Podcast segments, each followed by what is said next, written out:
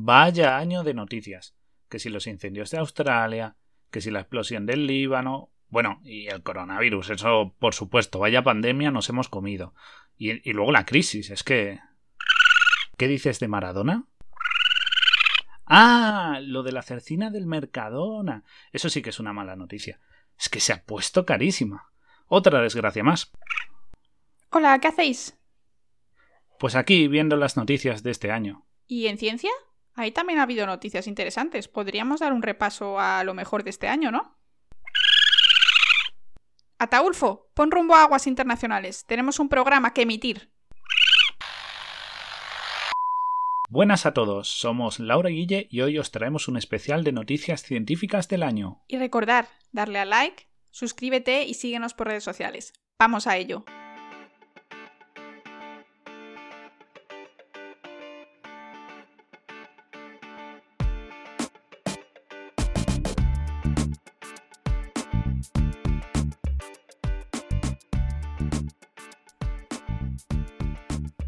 Bueno, pues vamos a comenzar con las noticias que tenemos preparadas. He de mencionar que las noticias que os vamos a contar han sido seleccionadas por la prestigiosa revista Science. Y bueno, Laura va a comenzar con una enfocada en la inteligencia artificial. ¿Qué me puedes contar, Laura? Bueno, pues es súper interesante porque han utilizado una inteligencia artificial para intentar resolver un problema que llevaba 50 años eh, dando dolor de cabeza a muchos científicos como, como yo de, de, laboratorios de biología donde trabajamos con proteínas.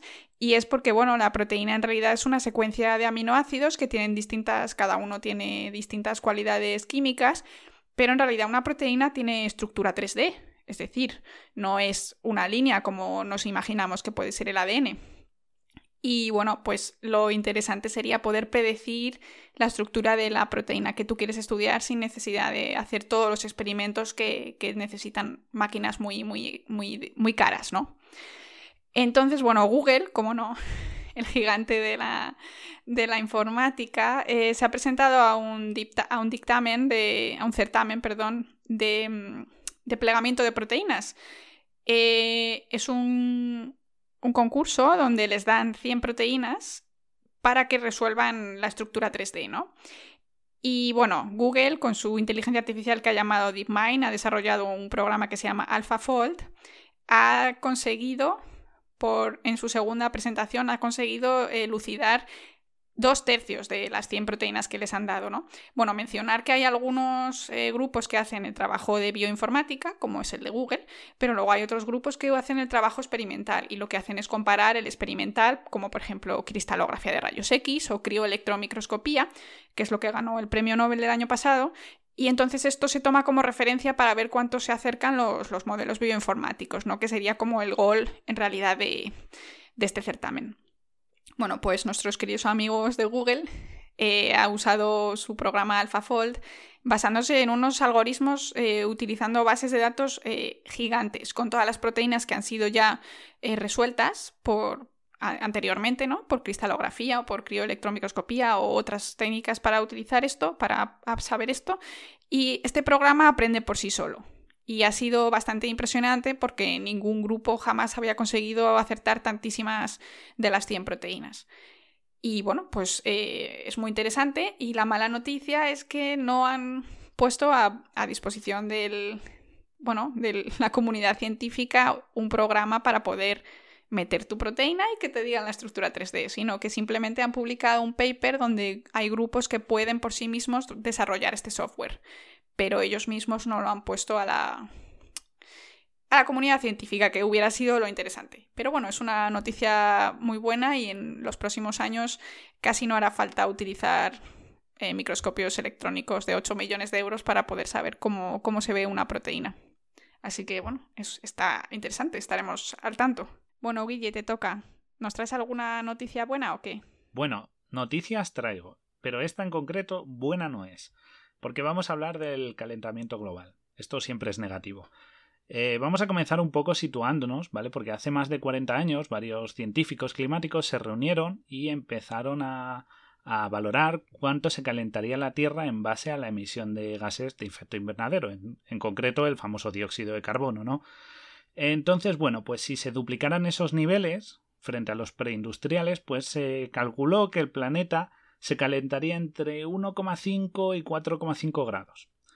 Pero este año se ha hecho una nueva valoración porque, claro, hay nuevas maneras de valorar la información recibida, nuevos análisis y nuevos datos, y esos han cambiado un poco la percepción eh, de estos valores de temperatura que, entre los que oscilaríamos.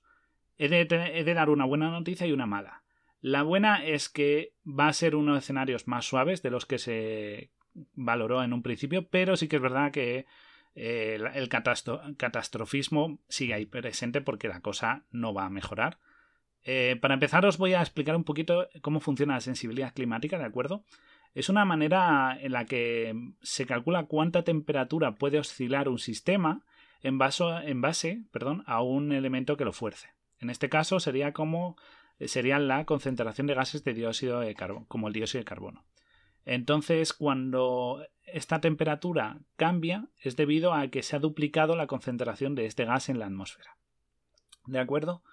Esto es lo que se ha estado valorando. También es verdad que ha habido nuevas investigaciones muy curiosas sobre las nubes. Y es que las nubes son más complejas de lo que parecen, porque todo el mundo cree que son masas de aire blancas y de vapor de agua sencillitas, pero son muy complejas porque según su grosor, según su tamaño o según su densidad, eh, atrapan o reflejan el calor de una forma distinta. Y eso es, eh, se ha estado valorando, incluso se ha investigado si su ubicación incluso la propia composición que tienen amplifica el calentamiento o lo pueden suprimir. Esto tiene que ver con el efecto albedo también, que refleja la radiación externa, ¿no?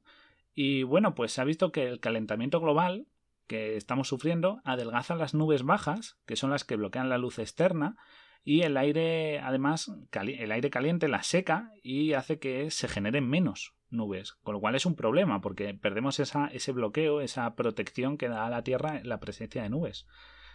Y no solo afectan al, como ya he dicho, al efecto invernadero, sino que también esto es un problema al efecto albedo, con lo cual no solo incrementa la temperatura de Tierra internamente por el calentamiento y por el efecto invernadero, sino por el albedo, porque la radiación que llega a la Tierra no es desviada, con lo cual nos calentamos en dos sentidos. Y, bueno, se ha visto que la, con los datos, vamos a entrar un poco en los resultados de estos nuevos estudios que se han realizado, que han sido presentados por 25 científicos del Programa Mundial de Investigaciones del Clima, han establecido que la sensibilidad climática de este, de este proceso que estamos viendo de crecimiento y aumento de concentración del dióxido de carbono está entre 2,6 y 3,9 grados. Entonces no es el peor estado en el que dijimos de 4 grados y medio, pero tampoco nos quedamos tan cortos como habíamos dicho con el 1,5 grados en el límite inferior como se dijo hace 40 años. Actualmente sí que es verdad que ya ha subido 1.1 grados de temperatura a nivel global frente a la época preindustrial, que para, lo que, para que lo tengáis en cuenta, no son tantos años respecto a la historia de la Tierra, son apenas un parpadeo. Y, esto es un problema muy grave, porque cuando sube la temperatura, eh, van a ocurrir eh, desgracias y entre ellas vamos a tener que la inundación de ciudades costeras va a ser un hecho consumado, esto va a pasar, o sea que los que tengáis alguna casa en la costa lo vais, la vais a perder seguramente, eh, y no estoy hablando de un gran plazo, se está hablando de plazo de 2060, ¿de acuerdo? Es muy cercano en el tiempo, lo vamos a llegar a ver muchos. Y por otra parte, estamos viendo problemas como las olas de calor extremo, que eso va a causar no solo problemas de salud, sino también que afecte, por ejemplo, a cultivos y cambio climático de zonas en las cuales los cultivos no sean capaces de soportar estas nuevas condiciones. Y también, ya que este año hemos sufrido una maravillosa pandemia, hay que valorar los vectores, como los mosquitos, que se van a desplazar a distintas zonas más templadas o más cálidas y con ello van a desplazar enfermedades, como ha ocurrido este año con el famoso virus del Nilo que traen los mosquitos. Entonces, es necesario la noticia, el resumen de la noticia es que la cosa pinta mal, no tan mal, pero bastante grave, y que es necesario tomar medidas. Se ha, se ha demostrado con más datos, con lo cual ya no es una valoración peregrina, sino que es más sólida la conclusión de que hay que tomar medidas más agresivas, porque a día de hoy estamos en 420 partes por millón para que se produzca ese cambio climático frente a 560 que es el límite para que ocurra. Con lo cual es necesario reducir aún más todas nuestras emisiones. Bueno, pues ya habéis oído, chicos, hay que intentar eh, reducir nuestras emisiones, sea como sea. Pero Guille, una pregunta. 560 eh, partes por, partes por millón no es el tope, ¿no? Es simplemente el número que ellos se han puesto, los científicos se han puesto, para que empecemos a ver eh, realmente desastres, ¿no? Es decir, si nosotros seguimos subiendo, esto va a seguir empeorando, ¿no? Sí, es el límite, es el límite respecto a lo que hemos hablado de la sensibilidad climática. Es decir, cuando se alcance ese tope, que es un valor de duplicación de la concentración de, este dióxido de carbono en la atmósfera, va a tener lugar ese cambio de temperatura. ¿Vale? Va a ser ya un hecho que no vamos a poder detener. Entonces, eso está a punto de ocurrir en apenas un plazo de eso, de 40 años. Es muy pues breve. Y claro, si sigue aumentando, obviamente va a seguir aumentando eh, la subida de temperatura no se va a detener cuando llegue a, los 560. Bueno, Guille, pues la siguiente noticia que te traigo ya la conoces, porque bueno, va sobre CRISPR, que ya, ya hablamos sobre ello, ¿no? Sí, además he de recordar a todos nuestros oyentes que tenemos un programa dedicado, nuestro programa 1 está dedicado en una de nuestras secciones al CRISPR, en el cual explicamos su mecanismo, usos actuales y cómo está la investigación en ese campo, así que os recomiendo ir a visitarlo, pero eso sí, después de terminar de oír esta, este especial de noticias que estamos preparando. Bueno, pues eh, para recordar lo que contamos en nuestro primer programa, que básicamente es la misma noticia, es que han conseguido curar a varios pacientes de unas enfermedades genéticas como son la anemia falciforme y la beta-talasemia.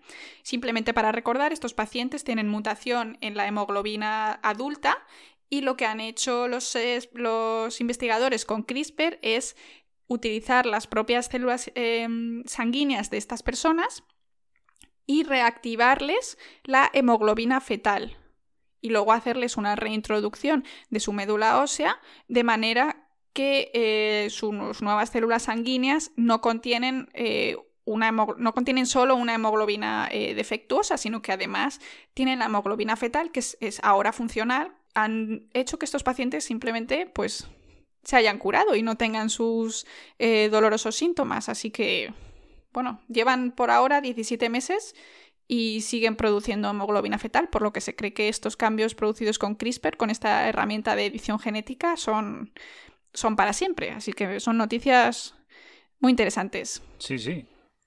Sí es verdad, Laura, que es una noticia genial porque esto abre la puerta a la erradicación de ciertas enfermedades que hasta ahora al ser genéticas, eran, eran imposibles de, curar, no de tratar. Exactamente. Lo único mencionar que como esto es una medicina personalizada, ya que tienen que hacer eh, bueno, edición genética en tus propias células sanguíneas, estos tratamientos son excesivamente caros, ¿no? Cuestan por lo menos un millón de dólares por, por paciente, se estima.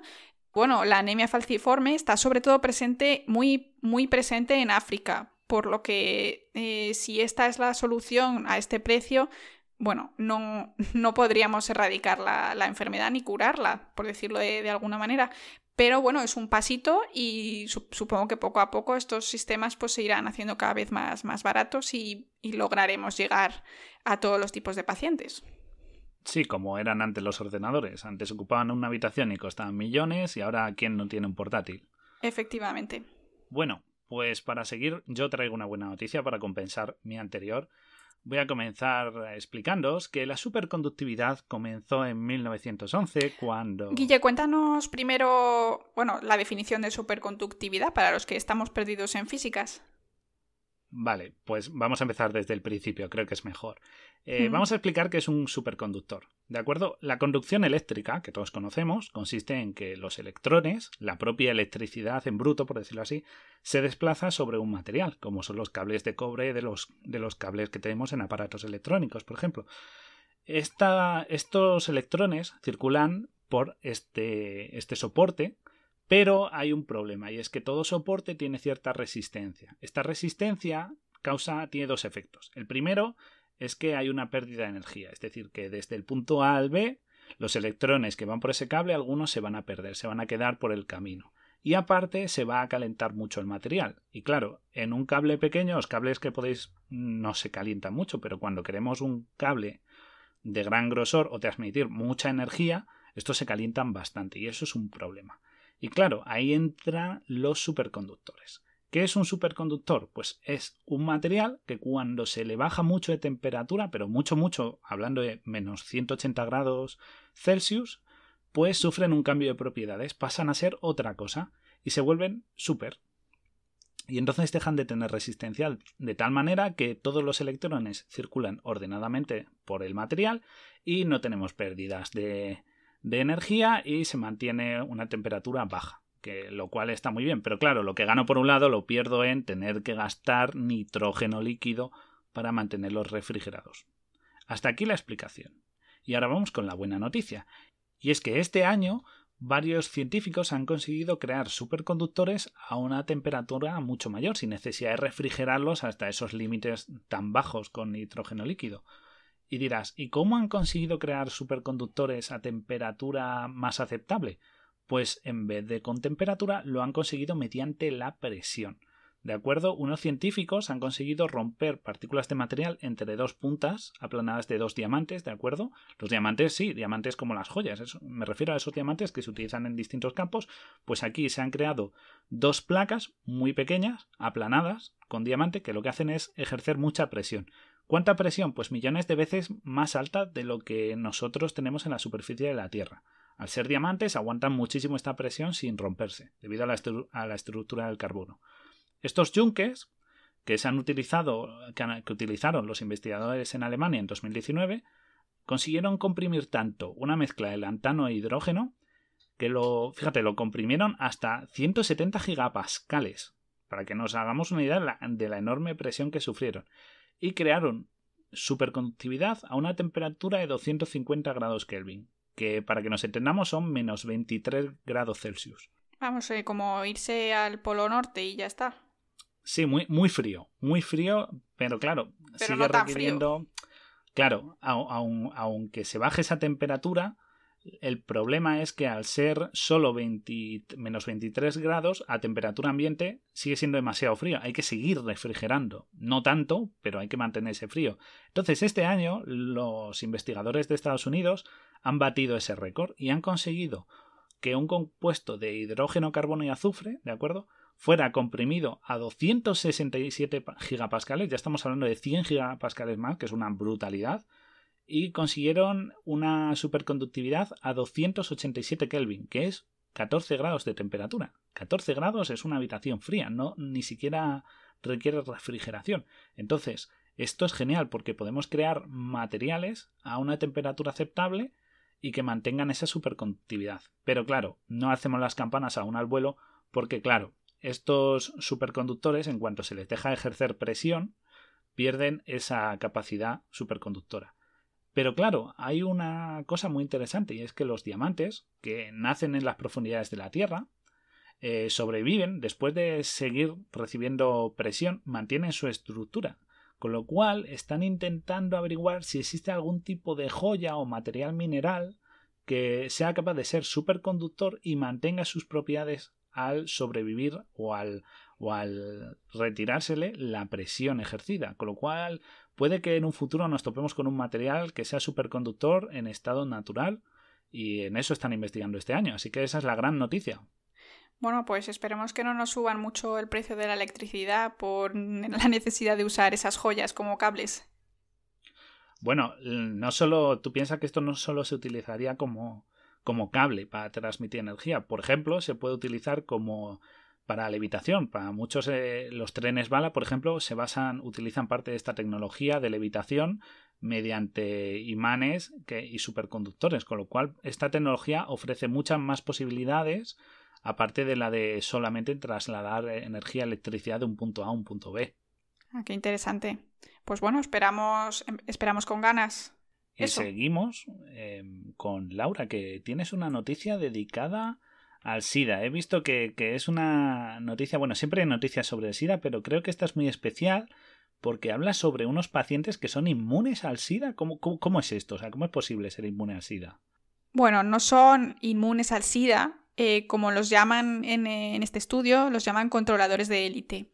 Bueno, todos sabemos que el VIH, ¿no? el, virus eh, de la inmunodeficiencia humana, eh, es un retrovirus que se inserta en el propio ADN humano y así se esconde de, nuestra, de nuestro sistema inmune.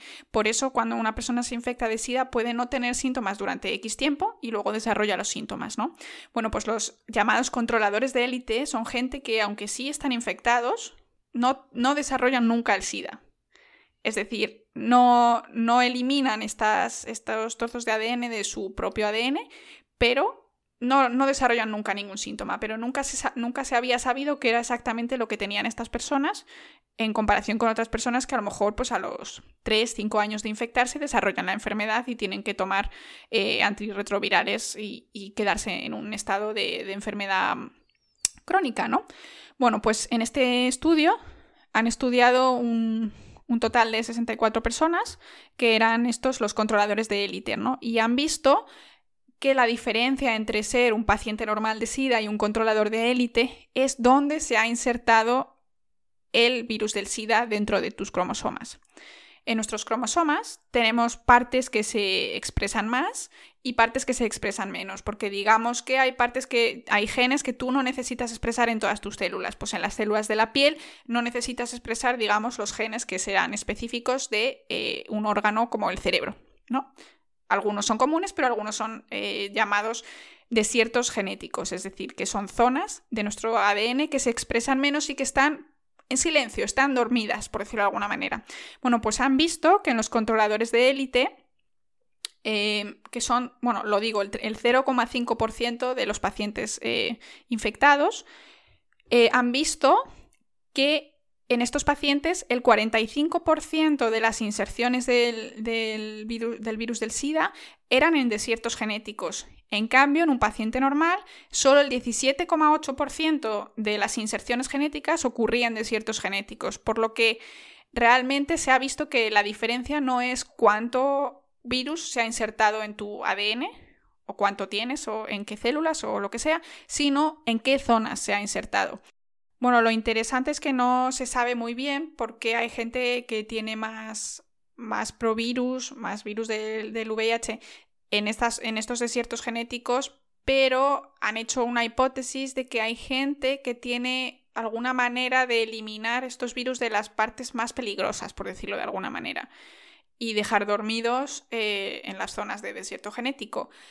Entonces, esto a lo mejor lo que hace es que intenta cambiar un poco la dirección que está tomando el intento de la erradicación del SIDA en los pacientes, porque a lo mejor no es necesario eliminar absolutamente todas las inserciones, sino que a lo mejor es interesante centrarse en un esfuerzo menos titánico y centrarse en eliminar las que fueran más peligrosas. Así que bueno, estamos todavía lejos de, de ningún tipo de curación y de vacuna, porque ya sabemos que el SIDA es un, un, virus, un maldito chingón, la verdad, mucho más complejo que, el coronavirus. Pero bueno, nos vamos acercando poco a poco a, tratarlo de manera contundente. Sí, de manera más que tratarlo, yo creo que lo que hacemos es entender cada vez más al enemigo y cuanto más sabe de él, tienes más recursos para hacerle frente. Entonces, bueno, sí, esta, esta idea es muy útil a nivel de poder eh, dar una vuelta ¿no? a esta batalla y sobre todo ver qué factores, porque claro, esto es un conjunto de herramientas. Tenemos lo que averiguamos del virus, tenemos también CRISPR como hemos dicho antes, tenemos muchas herramientas que al fin y al cabo se van combinando y algún día puede que den una solución conjunta. Exactamente. Pero que es verdad que cuanto más sabemos, mejor. Sí, y luego además esto yo creo que pone de manifiesto una cosa que, bueno, para los científicos está siempre clara, pero no siempre está muy clara para la población general, y es que la ciencia básica, simplemente el entender cómo funcionan las cosas, sin, sin tener ninguna pretensión de curar el cáncer, de salvar el mundo, es súper importante porque la mayoría de los descubrimientos que se hacen se basan en, en, estudios que simplemente decían esta proteína se activa por este aminoácido y ya está. Entonces, eh, en un momento que tú publicas ese paper, dices, bueno, lo mío no es muy relevante, no es muy importante, pero a lo mejor 30 años después descubren CRISPR-Cas. Y entonces, bueno, pues tanto esto como, bueno, como lo que decía Guille, todos estos pequeños avances van sumando. Entonces, arriba la ciencia básica también. Sí, sí, todo, todo suma, todos son ladrillos que montan parte de, de este, de este muro que son los descubrimientos ¿no? científicos. Y, bueno, yo os voy a seguir con otra noticia que, que, creo que es bastante curiosa y además resuelve un misterio muy especial para todos los astrónomos, si a alguien le gusta la astronomía. Y la noticia va sobre unas, unas emisiones que se perciben que son las denominadas ráfagas de radio rápidas, las FRB, que para todo el que le guste la astronomía, quizá lo esté siguiendo un poco, y para los que están más desconectados, os voy a explicar que son unos pequeños, de unos pequeños destellos muy breves y potentes de ondas de radio, y proceden de galaxias distantes. Y tranquilos, no son alienígenas enviándonos programas de radio. El... Pero esto también se, pensó, ¿verdad? Porque estaba muy cuestionado si eran señales de, de sobre todo al principio, ¿no? Sí, en verdad existe un chiste que decía que existen más teorías sobre qué causan estas emisiones, estas ráfagas, que, que, las, que hay más teorías que causas. Porque a día de hoy es que no se sabía, se creía, por un lado, obviamente siempre se sospechó que podía ser alguna emisión procedente de, de alguna de alguna estrella, que si procedía de algún fenómeno astronómico, pero este año los detectives cósmicos, que son muy listos, han descubierto al posible culpable. Y ese culpable son los magnetares. Uh, suena malvado de, de Marvel, ¿eh? Sí, parece el, el, primo de Salamanca de Magneto, pero no. Los magnetares, un magnetar, para que nos entendamos, son estrellas de neutrones voy a explicar cómo funciona una estrella. Todas las estrellas, como nuestro Sol, van fusionando en van fusionando hidrógeno luego para obtener helio. ¿De acuerdo? Pues hay estrellas que en vez de consumirse cuando llegan al helio, han producido todo el helio, em, lo que hacen es que siguen fusionando y fusionan helio y obtienen otro átomo más pesado. Y luego ese átomo pesado lo siguen fusionando hasta que llegan a un punto que son estrellas hechas de puro hierro. ¿De acuerdo? De hierro puro y son muy muy densas, además van reduciendo su tamaño, porque reducen, fijaos, reducen tanto, tanto, tanto su tamaño que cuando llegan a este colapso estallan. Y las estrellas cuando estallan ocurre dos cosas. Por un lado producen una supernova y o producen un agujero negro. ¿De acuerdo? Producen ambas. La, supernova, que es el estallido de luz, y el agujero negro, que es el colapso de materia. Pero estas, a veces, estas estrellas sufren una pequeña. un fenómeno especial, que es que se vuelven estrellas de neutrones. Estas estrellas de neutrones son súper pequeñas, y cuando digo súper pequeñas es de apenas 10 kilómetros, que tú dices, no es mucho, ya, pero si lo tienes en cuenta con el tamaño, por ejemplo, de nuestro Sol, es un tamaño ínfimo, 10 kilómetros. Pero claro, Dices, ¿y pesan poco? No, pues en verdad, para solo tener apenas 10 kilómetros, su peso es el equivalente, su masa es el equivalente a 5 soles como el nuestro. Para que veas que son estrellas súper, súper compactas. Y claro, al compactarse, estas estrellas desarrollan, porque claro, vienen de haberse formado a partir de hierro, ¿no?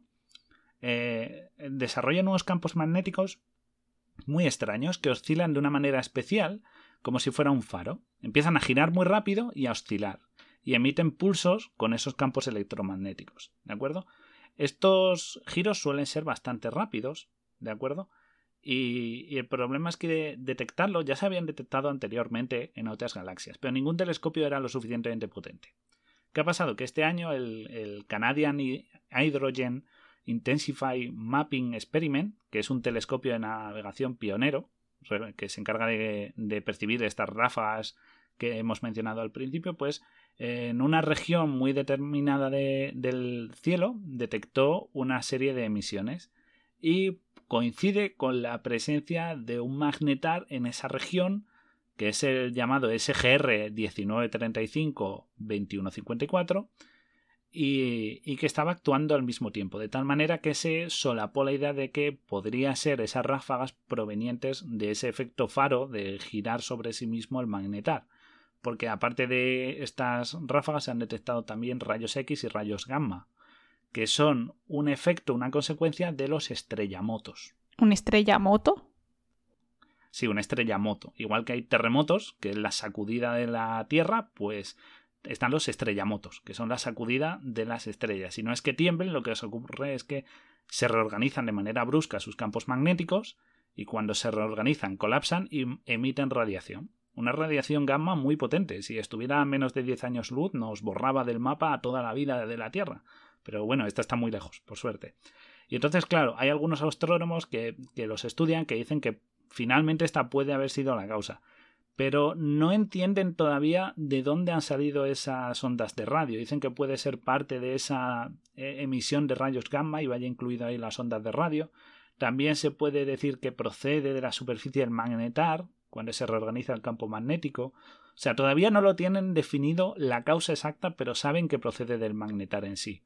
Bueno, pues no, no, se ha no se ha resuelto del todo, pero bueno, estamos más cerca, ¿no? Entonces. Sí, aunque se puede sospechar que en verdad estas radiaciones vengan de aún más lejos todavía y que sean de que un efecto de que las ondas de choque cuando chocan, cuando, cuando chocan contra nubes de partículas cargadas generan pulsos de radio similares a los de un láser. Entonces, bueno, estos teóricos van a seguir investigando a ver, a ver cuál es la verdadera causa. Bueno, pues seguiremos atentos. A ver qué nos cuentan en el futuro.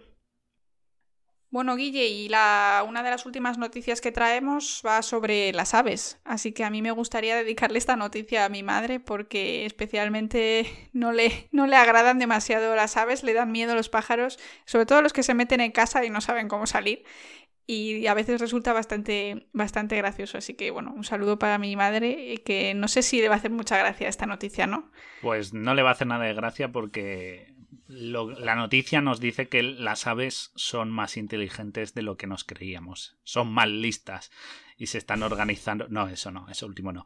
Eh, pero, pero sí que es verdad que, que, se creía que las aves pues son animales con un cerebro muy pequeño y claro, pues no solo por el tamaño del cerebro, sino por su distribución de las neuronas, pues se creía que no, no eran muy listas.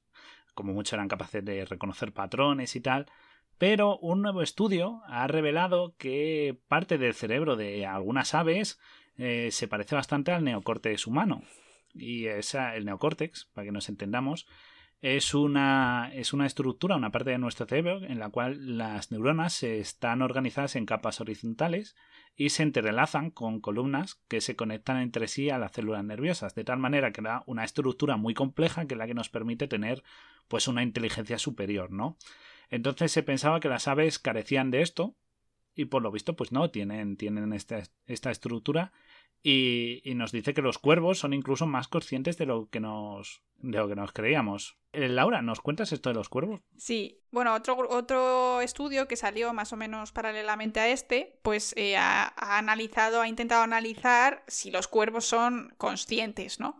Entonces el experimento que hicieron fue con cuervos que crecieron directamente en laboratorios y se les había enseñado desde siempre que cuando veían cierta señal lumínica con, pues con, con unos, como, dicen aquí, secuencias de luces, parpadeando en un, monitor, los pájaros habían aprendido a mover la cabeza hacia cierto lugar, ¿no?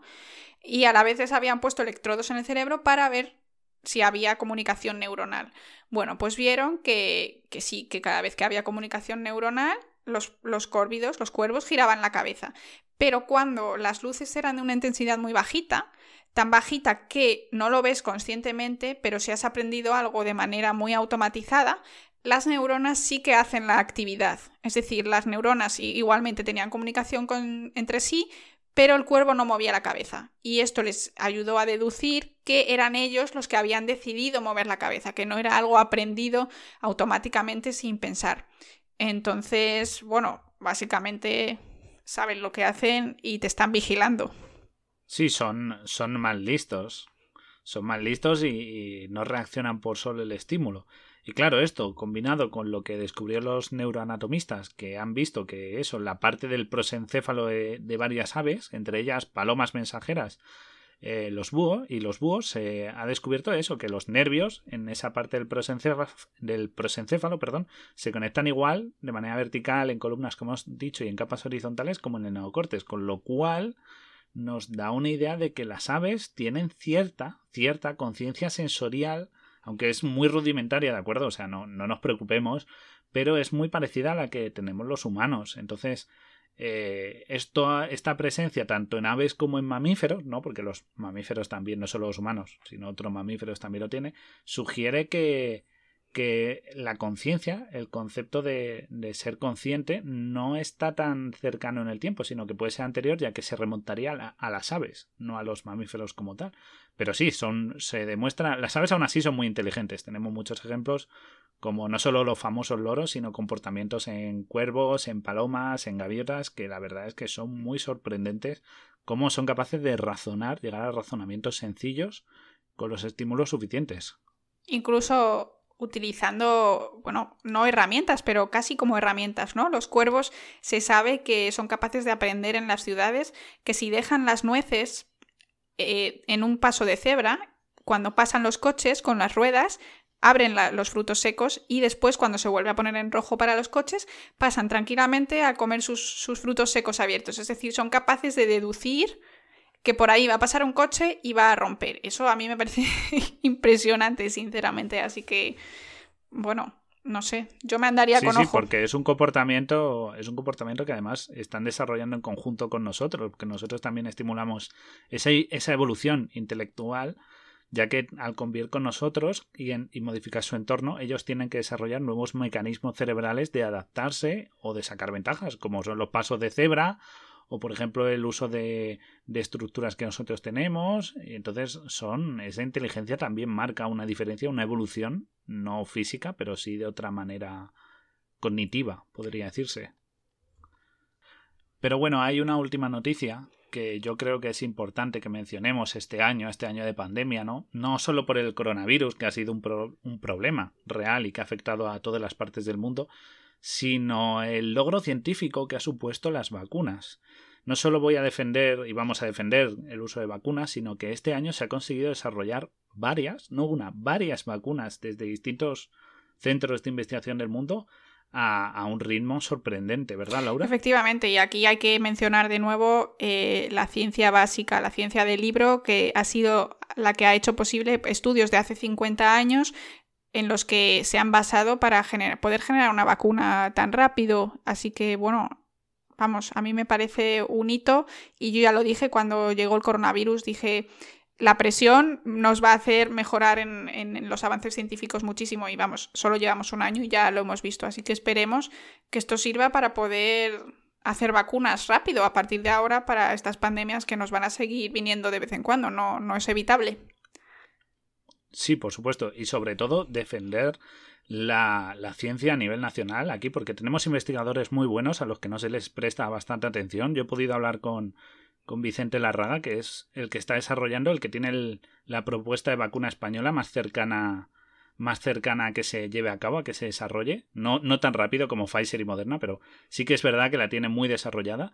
Y, es eso, hay investigadores que no reciben suficiente apoyo y tenemos que seguir defendiéndolo y luchando porque haya unos, un apoyo por parte de todos de que también aquí hay ciencia, no tengamos que comprarla de fuera, sino que se invierta y se desarrolle aquí, porque tenemos ese potencial humano. Claro, efectivamente. En España el potencial humano existe, las ideas existen, pero a los que no se les expulsa se les tiene en situaciones precarias en las que no pueden desarrollar sus ideas eh, tal y como hacen en países como Estados Unidos o, Alemania.